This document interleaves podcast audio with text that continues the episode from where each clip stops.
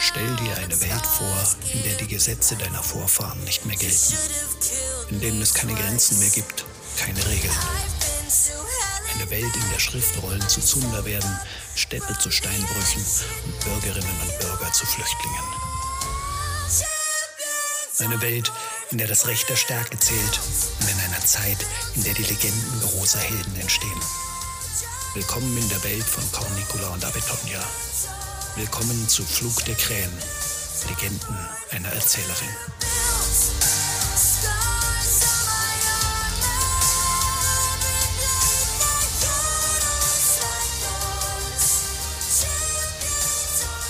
Anno Domini 468. Irgendwo an den Ufern der Danubia am zweiten Tag des Septembers. Den Fluss erreichten wir erst spät am Abend des nächsten Tages.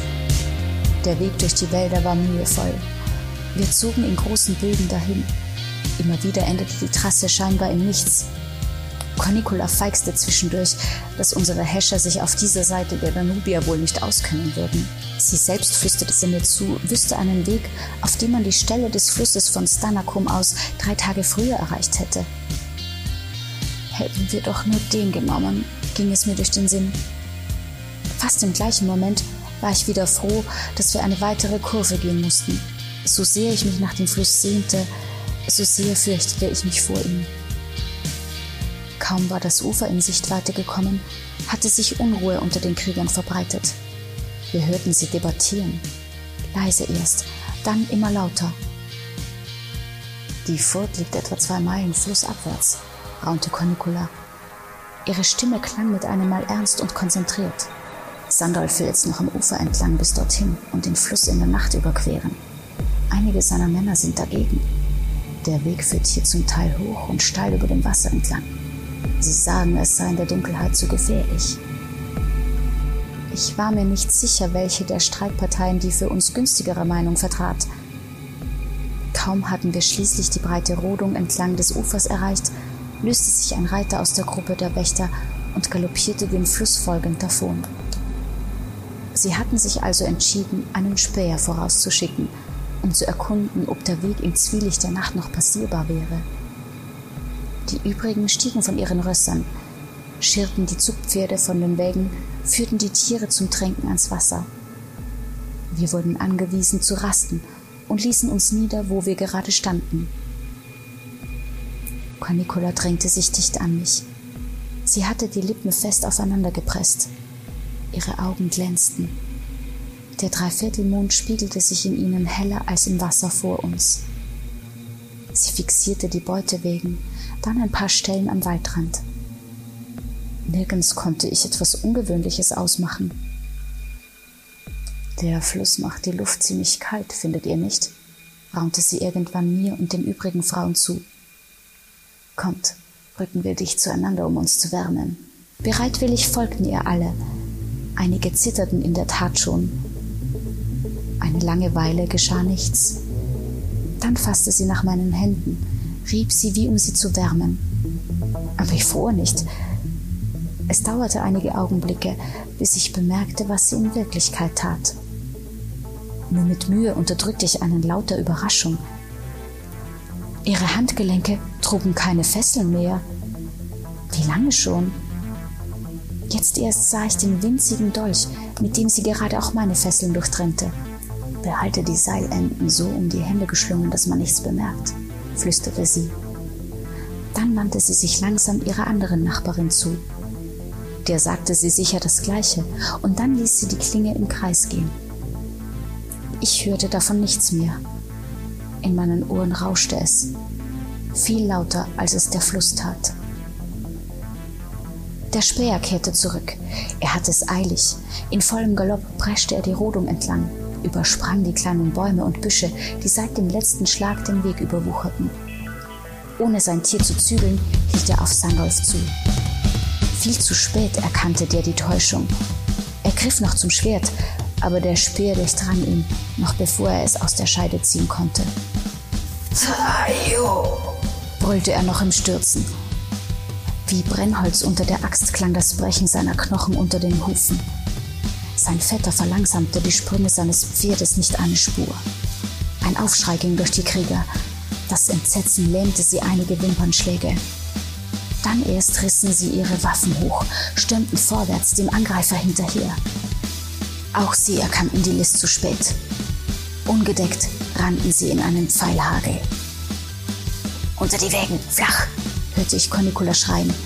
Sie packte mich am Arm, riss mich hoch. Auch die übrigen Frauen sprangen auf. Im Rennen sah ich hinüber zum Wald. Rüstungen lösten sich aus den Schatten, glänzend, in Reih und Glied. Mehr und mehr wurden es, wie himmlische Heerscharen.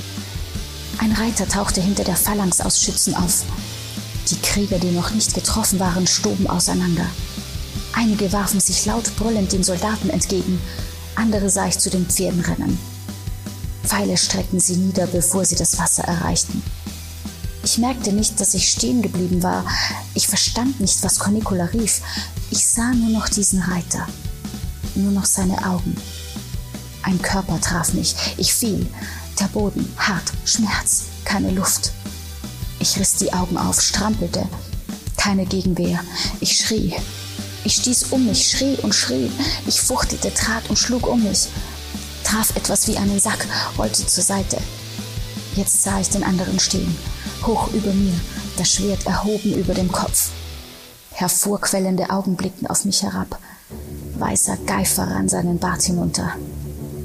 Etwas Warmes tropfte mir auf den Bauch, auf die Arme. Es wollte nicht enden. Der Mann bewegte sich nicht.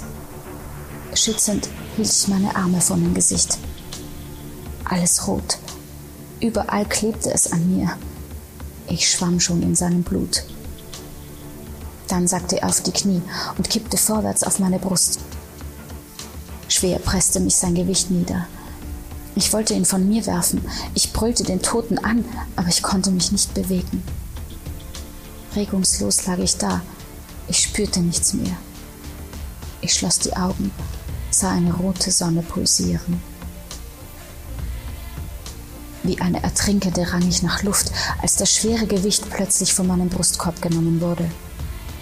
Ich sah dem leblosen Körper nach. Ein Pfeilende ragte aus seinem Rücken. Blut sickerte aus seinem halboffenen Mund. Mein Schreien schmerzte mich selbst in den Ohren, aber ich konnte nicht damit aufhören.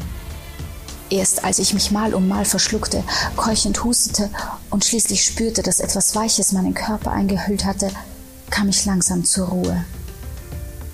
Ich wischte mir über die Augen und blickte vorsichtig zu der Stimme auf, die schon einige Zeit gleichförmig zu mir gesprochen hatte.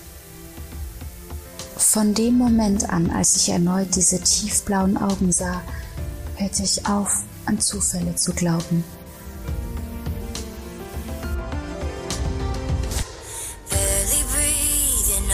ground. You left my body to be found, but scars give me life.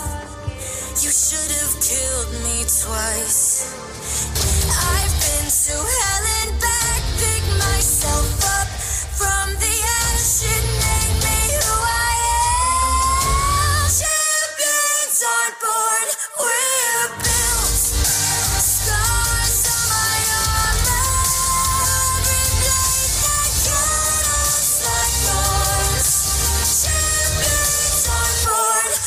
Der Krähen.